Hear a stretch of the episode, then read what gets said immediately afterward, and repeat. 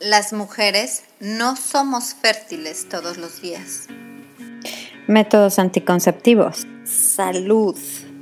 ¿Qué onda con mis periodos? ¿En dónde está mi cervix? ¿Qué es el trimestre cero? ¿Y el método sintotérmico? ¿Por qué se me antojan los chocolates? Hola, soy Vanessa Castillo, educadora del método sintotérmico y te doy la bienvenida a Hormonas en Sintonía. Este es nuestro espacio, este es tu espacio. Por fin, un lugar en donde podemos hablar de qué es lo que sucede con tu cuerpo. Podremos tocar puntos de salud con un perfil holístico y todos los temas relacionados con las hormonas. ¿Estás lista? Comenzamos. Hola, ¿cómo estás? Bienvenida a Hormonas en Sintonía. Yo soy Vanessa Castillo, tu host, y estoy muy contenta de tenerte aquí en este nuevo episodio que la verdad es que, como siempre, tengo invitados e invitadas de, de verdad de lujo. Hoy un tema que desde que lo vi me llamó muchísimo la atención y vamos a hablar de esto y es el tema de la menstruación digna en México y tengo de invitada a Anaí Rodríguez, una joven bien trabajadora que es vocera de Menstruación Digna México y que estoy feliz de encontrarla a la distancia aquí en nuestra reunión virtual. Bienvenida Anaí, muchas gracias por acompañarnos. Hola, muchísimas gracias por la invitación, por el espacio. Hola a todas las personas quienes están escuchando. Bienvenidos. Perfecto, Anaí. Muchas gracias. Me encanta haber, haber este, encontrado estas iniciativas o este colectivo. tú me contaste que es un colectivo de colectivos. A ver, si yo me encuentro en el Instagram o en el Facebook la cuenta de Menstruación Digna México, que inmediatamente les pido a todos que por favor sigan esta cuenta, ¿qué es la... vamos a decir, ¿Por qué nace Menstruación Digna México? Mm, bueno, eh, nosotros nacimos hace ya dos años, en 2019, en el Parlamento de Mujeres de la Ciudad de México. Eh, este, este es un ejercicio de ciudadanas que hizo el Congreso de la Ciudad de México para que pudiera haber más iniciativas de ley con perspectiva de género. Eh, fuimos, me parece que 33 no, no es cierto, fuimos 66 parlamentarias que presentamos diferentes iniciativas de ley eh, en diferentes ámbitos, ¿no? Desde educación, cultura, deporte, etcétera. Y ahí nosotras, yo y una compañera que se llama Melissa Guerra, presentamos el tema de menstruación. En un principio, eh, como era competencia a nivel estatal, y hicimos que la propuesta fuera dirigida hacia la gratuidad, es decir, que todas las personas de la Ciudad de México tuvieran acceso gratuito a todos los productos de gestión menstrual, toallas, tampones, copas, etcétera, eh, para que se dieran a través de los, de los centros de salud. Un poco la similitud a cómo se reparten los condones eh, en la actualidad que, que pues se dan en, en estas eh, instalaciones. Y pues ahí nos dimos cuenta que había que había una gran necesidad de hablar de menstruación porque no había políticas públicas, no hay todavía, que aborden este tema y pues somos el 50% de la población, las mujeres, aunque hay personas que no se identifican como mujeres y menstruan, eso es importante decirlo, personas menstruantes en general. Entonces, pues era importante ponerlo en la agenda pública. Y fue así como nació Menstruación Digna México para empezar a hablar de menstruación para hacer incidencia y que pudiera haber una, una erradicación de, lo que se conoce como pobreza menstrual. Que pues la pobreza menstrual no solamente incluye el que los productos estén al alcance ¿no? de las personas que menstruan, sino también de un acceso a la información que sea objetiva, que sea verídica, etcétera, de un acceso a instalaciones dignas para poder gestionar tu periodo. Es decir, que imagínense que en las escuelas, hasta que los baños tengan un seguro y que tú te puedas sentir cómoda para, para cambiarte cuando estás menstruando, hasta la gestión de residuos. Entonces, eh, nosotros eh, también hablamos de gestión menstrual porque creemos que esto conlleva cosas culturales y sociales que hay mucho tabú detrás de la menstruación o al lado de la menstruación y es por eso que nació esta colectiva de colectivos. Muy bien, entonces Menstruación Digna México ya tiene dos años de existir y son varias organizaciones. ¿Cómo cuántas organizaciones son más o menos, Anaí? Eh, actualmente somos 30 organizaciones de diferentes estados de la República y hay organizaciones que pues son a nivel nacional y hay personas también a título propio que no pertenecen a ninguna organización y, y están ahí porque quieren contribuir a que pues hay una menstruación digna en México. Qué hermoso. Es que la menstruación, que es una, una de las partes de nuestro ciclo, ¿verdad?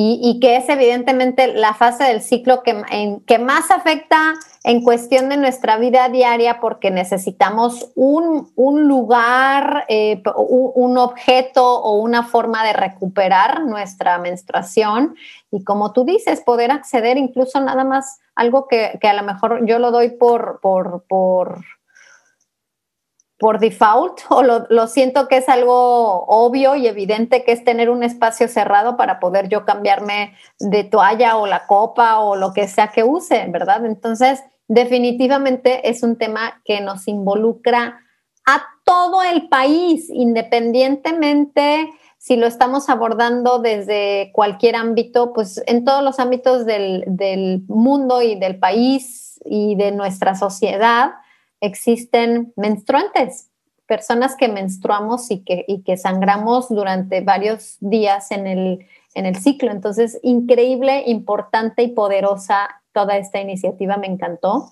Aprovechando que somos, que, que, somos menstruantes, cuéntame, Anaí, ¿tú en qué día de tu ciclo estás o en qué fase de tu ciclo estás? Estoy en mi primer día de ovulación, literal. En tu fase, en tu fase sí. ¿Y cómo te sientes? Pues ahorita me siento muy bien, la verdad, con, con mucha energía, demasiada energía. Este, y pues sí, o sea, tranquila, estoy muy, como muy estable. No he tenido, por ejemplo, cambios de humor ni nada. Contenta, muy bien. Yo me, yo estoy, te comparto que yo estoy en el día 4 de mi ciclo. Me siento todavía un poquillo cansadita, como que sí, no me siento con tanta energía, he tratado de llevármela más tranquila, pero ya, ya, este, ya el, tema de los sangrados más abundantes ya pasaron.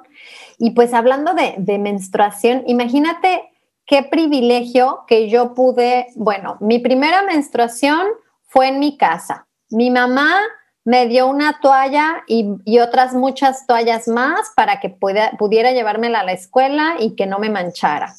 En la escuela, eh, con mis amigas hablamos de la menstruación y nos íbamos al baño y platicábamos de la, de la toallita, de cómo se pone y demás. Este, conforme pasaron los años, descubrí que existen eh, formas de gestionar el sangrado un poquillo más ecológicas y me gustó cambiarme a la toallita de tela, a la misma copa menstrual. Yo tengo formas de cambiarme la copa, tengo formas de lavar mi, toallita. O sea, la verdad es que yo vivo en un en, un, en, una situación privilegiada en cuestión de menstruación, como a lo mejor la mayoría de las personas que nos escuchan. Pero cuéntanos un poquito, Anaí, ¿cuál es el caso de ¿Cómo, cómo, gestionaría su sangrado una jovencita que estuviera en situación de pobreza? Bueno, pues sí, efectivamente, como dices, creo que tu, tu vivencia es, es de mucho, pues de mucho privilegio podría ser porque tuviste al acceso pues los productos de gestión menstrual, también tuviste a tus amigas que estuvieron como acompañándote en ese proceso, a tu mamá que te que te dijo cómo, pues, qué era, ¿no? La menstruación y, y, cuáles son los productos adecuados y después tuviste a bien, pues, encontrar otras alternativas de cómo gestionar tu menstruación. Pero ese, pues, desafortunadamente no es el caso de muchas mujeres en nuestro país. Eh, el tema está en que principalmente hay algunas que no tienen el acceso a los productos de gestión menstrual porque no se los permite pues el ingreso de su familia y eso provoca eh, a la larga pues una un no acceso a derechos tan básicos como por ejemplo el tema de la educación, que creo que es el que podemos hablar con un poco más de profundidad. O sea, el ausentismo escolar es una de las consecuencias de que las niñas u otras personas menstruantes eh, no tengan acceso a estos productos para gestionar su periodo. Eh, si nos ponemos a hacer como matemáticas súper rápidas, si una niña deja de ir a la escuela cada vez que menstrua, estaría dejando de ir a la escuela, supongamos que sean cuatro días, cuando mínimo, de, de estar menstruando y son diez meses de, del ciclo escolar, unos 40 días, eso quiere decir más de un mes. Más de un mes que ella no tuvo acceso a las clases y que a la larga eh, todas estas desigualdades de género que, hemos, que estamos viviendo las mujeres a través de nuestra vida, pues se van haciendo aún brechas más largas, ¿no? Más grandes, más bien. Eh, a mí me impactó muchísimo, eh, leí un libro que se llama Period y comentaba la autora que justamente nos pongamos a pensar, ven que cuando estás, cuando está en un salón de clases, por ejemplo, en la educación primaria y está una niña y un niño que, que no menstrua, este, los, los pensamientos o las preocupaciones que pueden tener eh, esas dos criaturas diferentes, ¿no? Porque la niña a lo mejor está pensando en, ay, no voy a poder venir tantos días a la escuela porque ya me va, porque ya voy a estar menstruando, eh, no tengo acceso a lo mejor a, algún medicamento para, para sanar los, los, cólicos, que también eso, ajá, que eso también es parte de, a veces de la desinformación, ¿no? Porque qué tanto te debe de doler y qué tanto es normal y hasta, hasta qué momento ya tienes que acudir a, tu médica o a tu médico de, cabecera. Entonces, eh, todas esas cosas, la, su contraparte no las piensa, o sea, son preocupaciones que no existen. Y por eso habla como que ahí se empiezan a hacer las brechas de, desigualdad de género aún más grandes, ¿no? Muchas veces no, no se ve así porque y, y, pues a mí también, la verdad, me pasó, yo siempre tuve acceso a los productos de gestión menstrual, ¿no? Entonces, nunca tuve esa carencia y, y por eso muchas veces cuesta entender el tema de la menstruación como un problema, si se quiere ver así, que se tiene que erradicar, en especial la pobreza menstrual. Y bueno, y si nos vamos a las personas en situación de calle, o sea, las personas menstruan o no, más bien menstruan, tengan casa o no. O sea, siempre van a estar menstruando. Entonces, las personas en situación de calle muchas veces tienen que recurrir a otros productos que ni siquiera están acondicionados para la gestión menstrual y eso puede derivar en infecciones, por ejemplo. Entonces, ahí su acceso al derecho de la salud al, pues se ve un poco este, mermado. Wow. Y por ejemplo, en, en cuestión de economía, o sea, en cuestión de, del costo de, adquirir pues toallas sanitarias, por ejemplo, toallas eh, para gestionar nuestro sangrado. ¿Cuál, qué, tan, ¿Qué tan posible o, en qué situación estamos a nivel país para que alguien pueda, de acuerdo a su economía familiar, costearse unas, un paquete de toallas cada que se necesita? Eh, te, voy a dar un ejemplo de la Ciudad de México, del decil 1 de ingresos promedio por hogar, que son aproximadamente 3.600 pesos al mes. Eh, si suponemos que en la familia este, hay dos personas que menstruan, a lo mejor la mamá y la hija, podría representar hasta el 8% de su ingreso total mensual. O sea, el 8% ya te habla de un gasto bastante considerable para el ingreso que, que percibe esta familia al mes, ¿no? Eh, es importante resaltarlo porque, pues, un, cuatro de cada diez mujeres están en situación de pobreza en, México, según datos del Coneval, y además ahorita creo que es aún más pertinente porque también se han hecho predicciones eh, de que la pobreza extrema pues, por ingresos va en incremento, ¿no? como consecuencia de toda esta crisis sanitaria, y pasaría de 6.1 a 10.7 millones de personas, ¿no? Entonces, es, es, un dato considerar que debemos hacer aún más eco de que se debe de, vivir una menstruación digna en México y que las respuestas a la crisis sanitaria que ahorita estamos viviendo por la COVID-19 deben de asegurar la perspectiva de género, es decir, en menstruación digna, uno de sus objetivos es que se alcance la gratuidad de los productos de gestión menstrual para las personas que, lo requieran. Entonces se podría plantear, como ha pasado y está pasando ahorita en, en Argentina, que es el caso más cercano, que algunas ciudades de, de Argentina están poniendo programas como respuesta a COVID-19 sobre gratuidad de productos de gestión menstrual. Entonces, creo que es un, un, un tiempo en el, en el país que se podría asegurar esta perspectiva de género y que se lograra reducir un poquito más las brechas aún existentes entre los hombres y mujeres.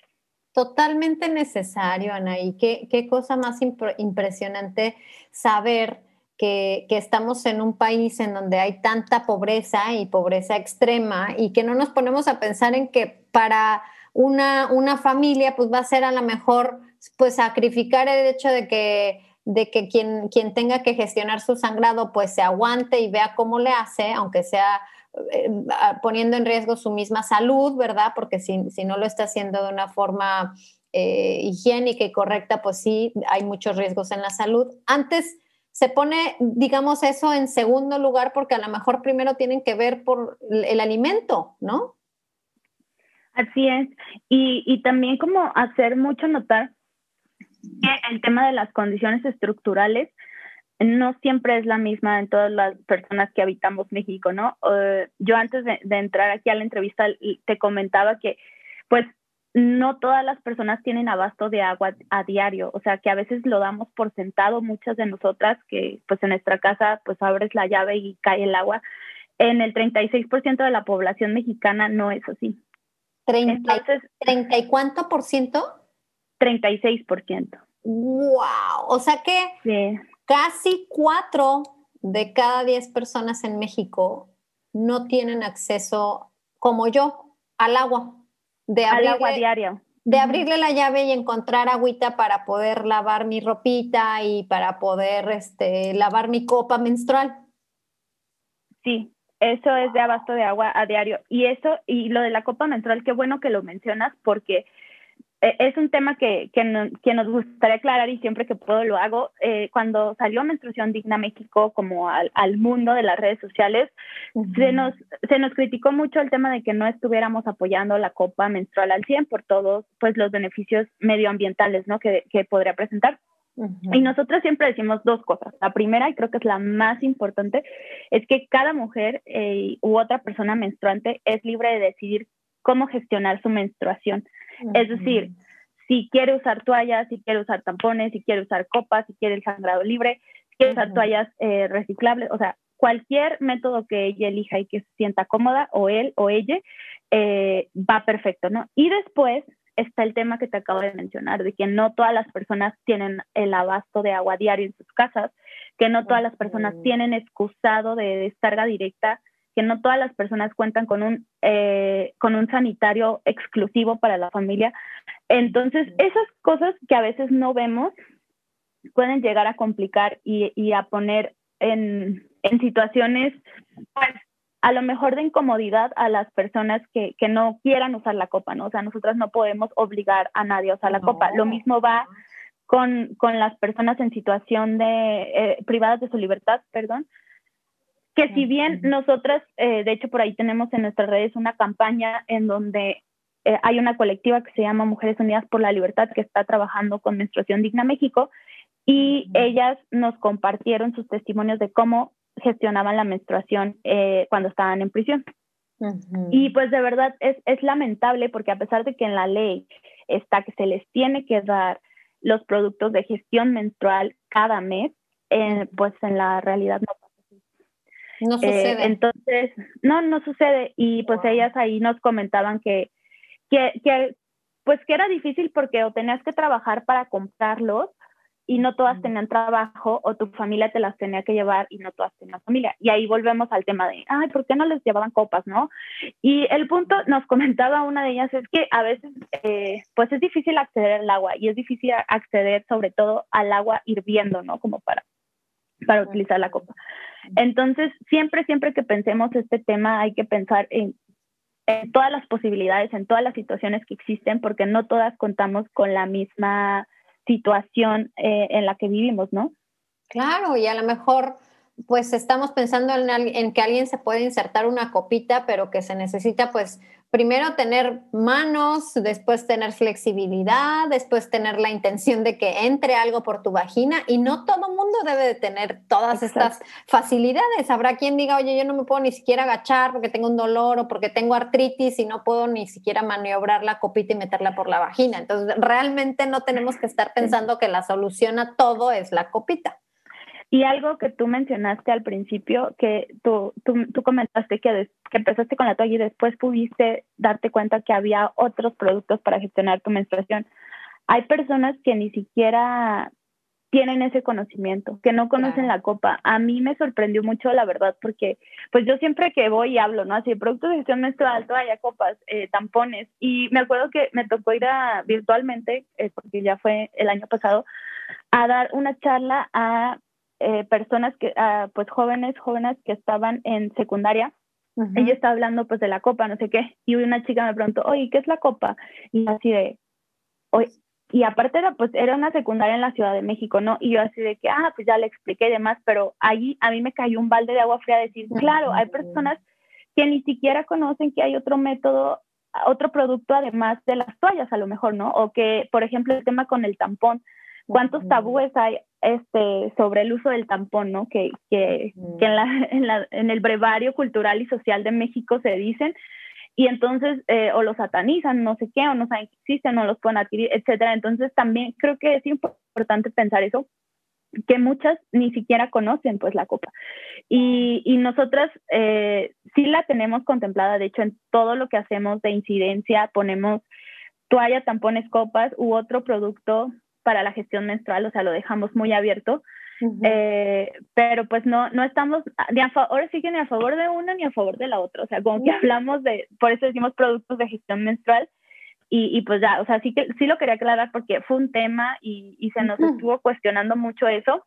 Claro. Pero pues también ahí en nuestras redes, en nuestras redes también aclaramos como el por qué, ¿no? Que, que a lo mejor y no todas las personas lo logran ver, pero pues si nos ponemos como en este tu espacio de difusión y demás, a, hablar sobre estos temas, les, les va a caer el 20. Creo que es el tema de la menstruación, algo que me gusta mucho, es que todas las personas que menstruamos, en cuanto nos empiezan a hablar de esto, te empiezan a caer 20 así, inmediatamente de que es que sí, porque pagamos un impuesto? Es que es cierto, o sea, yo me acuerdo que a lo mejor en mi primaria no había eh, seguro y cuando estaba menstruando le decía a mis amigas que agarraran la puerta, etcétera. O sea, tantas vivencias que compartimos pero que no las socializamos, no las hablamos y no las reflexionamos porque siempre se nos dijo que la menstruación era un tema privado, era un tema íntimo y no tenías que hablar. Y que ahora que estamos hablando... Ajá, exacto, y que, y que no dijeras menstruación y que mejor pusieras de, ay, pues es que estoy en mis días o no sé qué, cuántas eh, maneras hay de, de mencionarla sin mencionarla, y que ahora que lo estamos hablando, eh, es increíble cómo muchas de las personas con las que hemos estado eh, conversando esto nos dicen, es que sí es cierto, es que claro, cómo no lo veía. Y eso a nosotros nos llena de mucha felicidad porque se convierten así como en un apoyo más a esta iniciativa y pues entre más seamos las que apoyemos esto, esto pues se va a lograr más rápido en México, ¿no? Totalmente, estamos sembrando semillitas de conciencia y, bueno, yo feliz de la vida y cuenten con mi apoyo en todo lo que pueda hacer por, esto.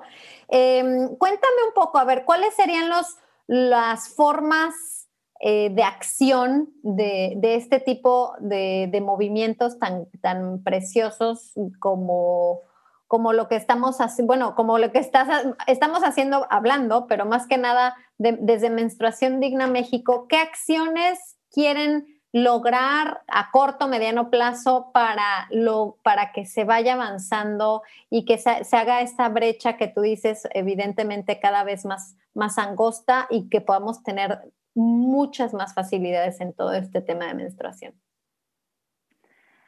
Bueno, eh, menstruación digna tiene como tres objetivos mm, principales y dos que van acompañando a cada uno de esos tres objetivos. El primero, como ya lo dije, pues es la gratuidad. Buscamos que se tenga acceso todas las personas eh, que tengan un acceso gratuito. Esto que incluye, como te decía, eh, eh, pues este es un tema que, que, cruza muchas interseccionalidades y también es, es como no dejar a nadie atrás. Nosotras así lo vemos. Entonces, esto incluye tanto a personas migrantes, tanto a personas jornaleras, a personas privadas de su libertad, eh, a personas que no se identifican como mujer, a hombres trans, a todas las personas que menstruan y que les puedan dar gratuitamente los productos. Como ya lo decía, que es un símil a lo que pasa con los preservativos, ¿no? Sí. Después, nuestro segundo objetivo es la eliminación del 16% del IVA con la que cuentan los productos de gestión menstrual, eh, que ahí hace rato le compartían, es un, un, dato curioso sobre este IVA porque hasta el 2013 la goma de mascar tenía tasa cero. Entonces podías comprar una goma de mascar sin impuestos, pero tus productos de gestión mensual pagas el 16% del IVA. Qué cosa más impresionante. O sea, como si el chicle fuera una necesidad básica, ¿verdad? Sí, o sea, uno puede vivir sin chicle, pero no puede vivir sin toallas o tampones, ¿no? Porque menstruamos cada mes. O sea, no, no hay un botoncito que diga, no, este mes no, porque no claro, puedo. y es una, es, es una función natural y, y, saludable del cuerpo. Ok, Yanaí. Entonces, el primero es gratuidad, que, se le, que tengan acceso a, cualquier producto para gestión menstrual en todos, pues en todos los ámbitos. Y luego el tema del IVA, porque gracias, nuestro, nuestra querida Secretaría de Hacienda y Crédito Público nos está cobrando por algo tan natural como menstruar. Luego, ¿qué otra, qué otra área importante están, están atendiendo? Eh, estamos con el objetivo de que se haga más investigación sobre menstruación en México porque cuando estuvimos en la redacción de tanto la iniciativa para pedir la gratuidad de los productos como la de la eliminación del IVA a nivel federal, nos dimos cuenta que no había tantos datos sobre menstruación en México.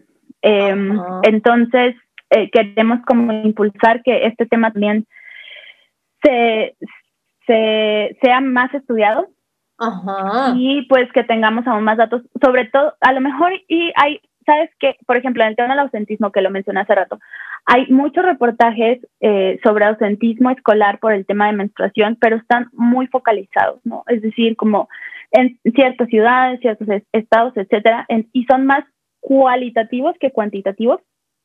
Hasta la fecha no tenemos como el número exacto de cuántas niñas dejan de ir a la escuela en México por temas de menstruación. Entonces, datos así yo creo que nos vendría muy bien saberlos y es algo que queremos impulsar desde el colegio.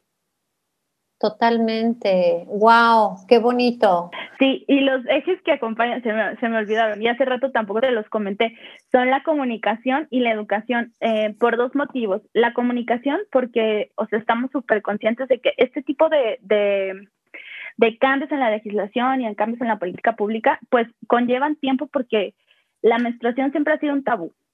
Entonces necesitamos generar nuevas narrativas, por ejemplo, si se han fijado en todo este episodio, eh, hemos, eh, nos hemos referido como gestión menstrual, ¿no? No como higiene menstrual, por todo lo que conlleva la higiene, ¿no? De que se ve muchas veces como que la menstruación es algo sucio y tiene que estar limpio y bla, bla, bla. Y nosotros hablamos de gestión menstrual eh, porque sabemos que pues conlleva más que eso, ¿no? Conlleva procesos tanto sociales, culturales, como de infraestructura, como de acceso a productos, etcétera. Entonces, ese tipo de, de cambio de narrativas es algo que nosotras estamos intentando impulsar. Y también el tema de la educación, porque nos parece muy importante que se deje de, de asociar la menstruación solo con el tema reproductivo.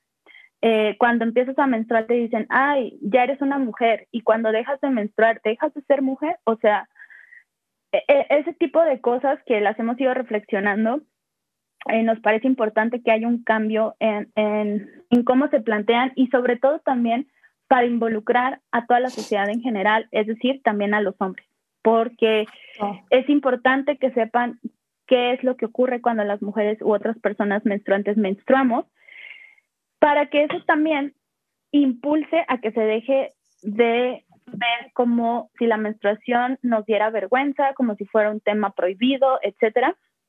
Y pues a la larga nos va a permitir vivir una menstruación digna. Entonces, mm, es por eso que, el nombre.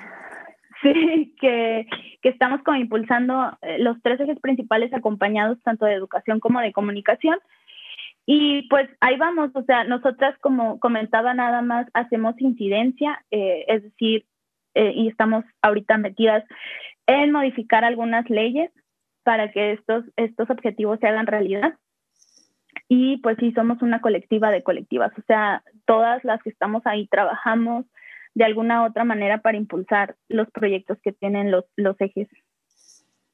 Está de, de verdad de admirable, es de admirarse que se hayan unido, que hayan hecho esta red, les, deseo de verdad de corazón todo, todo lo bueno para que sigan por este camino precioso a través de la comunicación, de la educación, logrando cosas tan importantes, tan indispensables y necesarias para todos los ámbitos que, estamos hablando ahorita en cuestión de, del sangrado, de la gestión, de, todas las, eh, las situaciones fuera de, las situaciones de privilegio en las cuales muchas veces se nos olvida. O sea, una va por el mundo feliz con su toallita o su copita o el tampón o lo que sea y no te estás dando cuenta que hay muchas otras personas que están sangrando, que, es, que es un proceso natural de su cuerpo y que no, no tienen ni cómo hablarlo, no lo conocen, no tuvieron ni una correcta introducción a,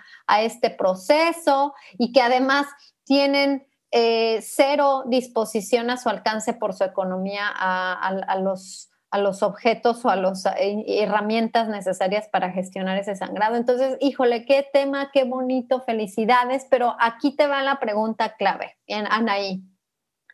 ¿Qué puedo hacer yo y qué puede hacer cualquier ciudadano, hombre, mujer o de cualquier género, para que para apoyar este tipo de movimientos? ¿Qué podemos hacer?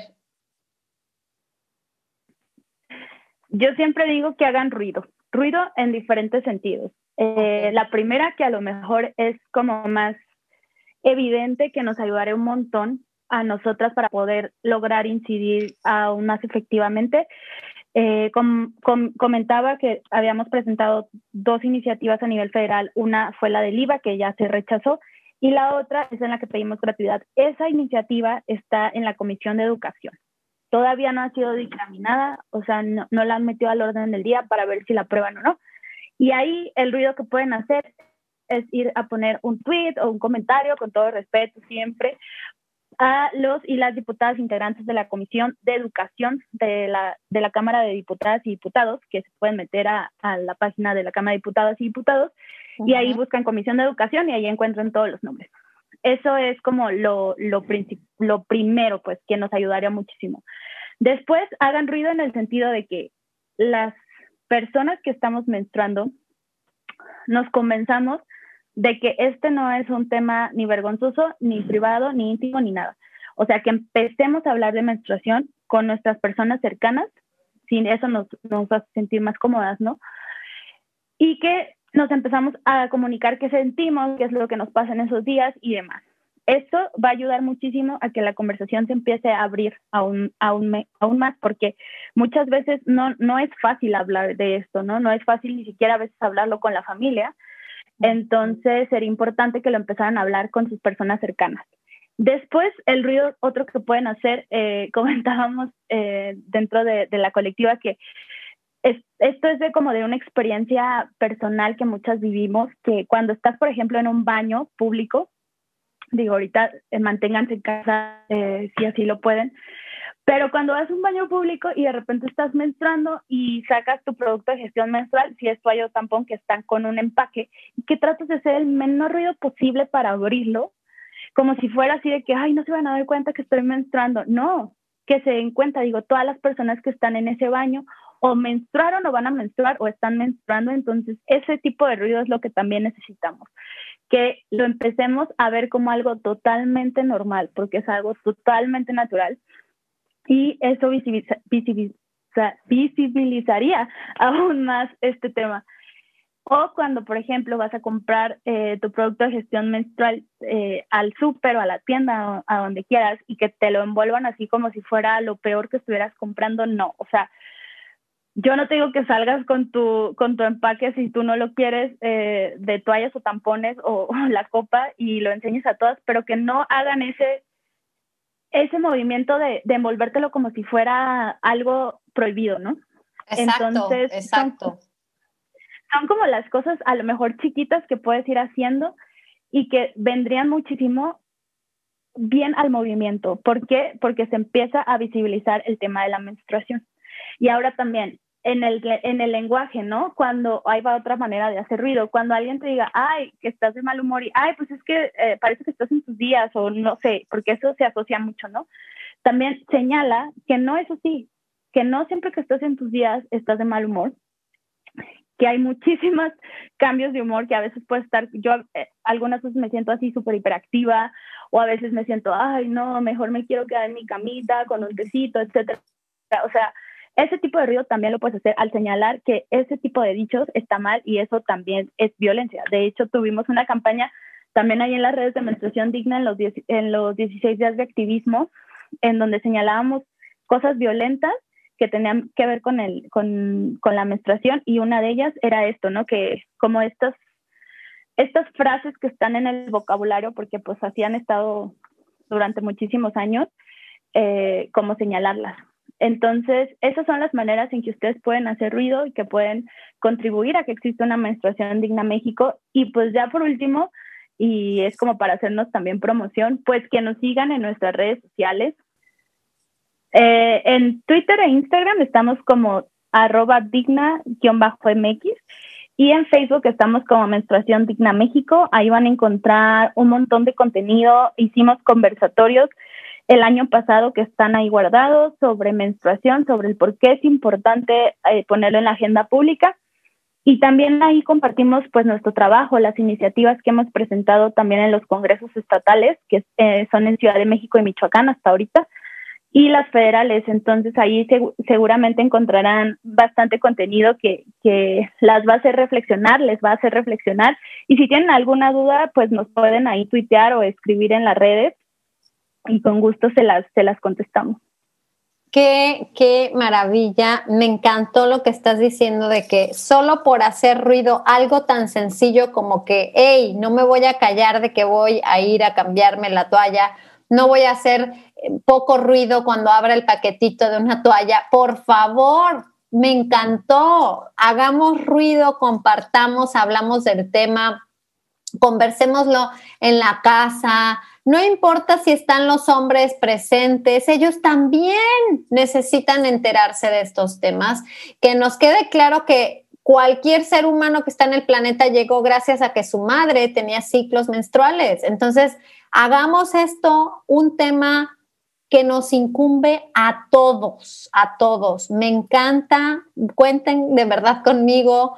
Eh, muchas gracias por este, este, este espacio, este momento de conversar. Ojalá que les sirva aquí a, la gente que nos está escuchando y que, y que también compartan este episodio para que se den cuenta de las grandes necesidades y de las excelentes iniciativas que ya existen. Hay que apoyarlas. Felicidades y muchas gracias. Muchas gracias por invitarnos y pues ahí estaremos trabajando a ver si después hacemos otro ya que vayan avanzando más los temas para, para contarles cómo, cómo se va evolucionando nuestro trabajo. Gracias a todas las personas que nos escucharon y sí compartan este episodio a todo mundo. Miren, este les puede servir como para iniciar la conversación de, ay, mira lo que encontré. Y ya, se lo mandan a su amiga, así de, ¿qué, ¿qué piensas? O a su mamá o a su tía, no sé. Y ahí pueden empezar a hablar de menstruación eh, sin querer queriendo, como dicen. Ándale, perfecto. Muchísimas gracias. Y claro, están aquí los, el micrófono abierto para cuando se necesite volver a tocar el tema o, o actualizarnos o cualquier convocatoria que necesites, de verdad cuenta conmigo a nivel personal y seguro la, la, comunidad de conciencia fértil estará súper contenta de, de, escuchar sobre noticias de, de menstruación digna en México, en este caso, pero la menstruación digna ojalá que esté en cada rincón de la tierra. Muy bien, me despido, me despido y ya sabes que yo siempre te pregunto, ¿tú en qué fase de tu ciclo estás? Gracias, chao.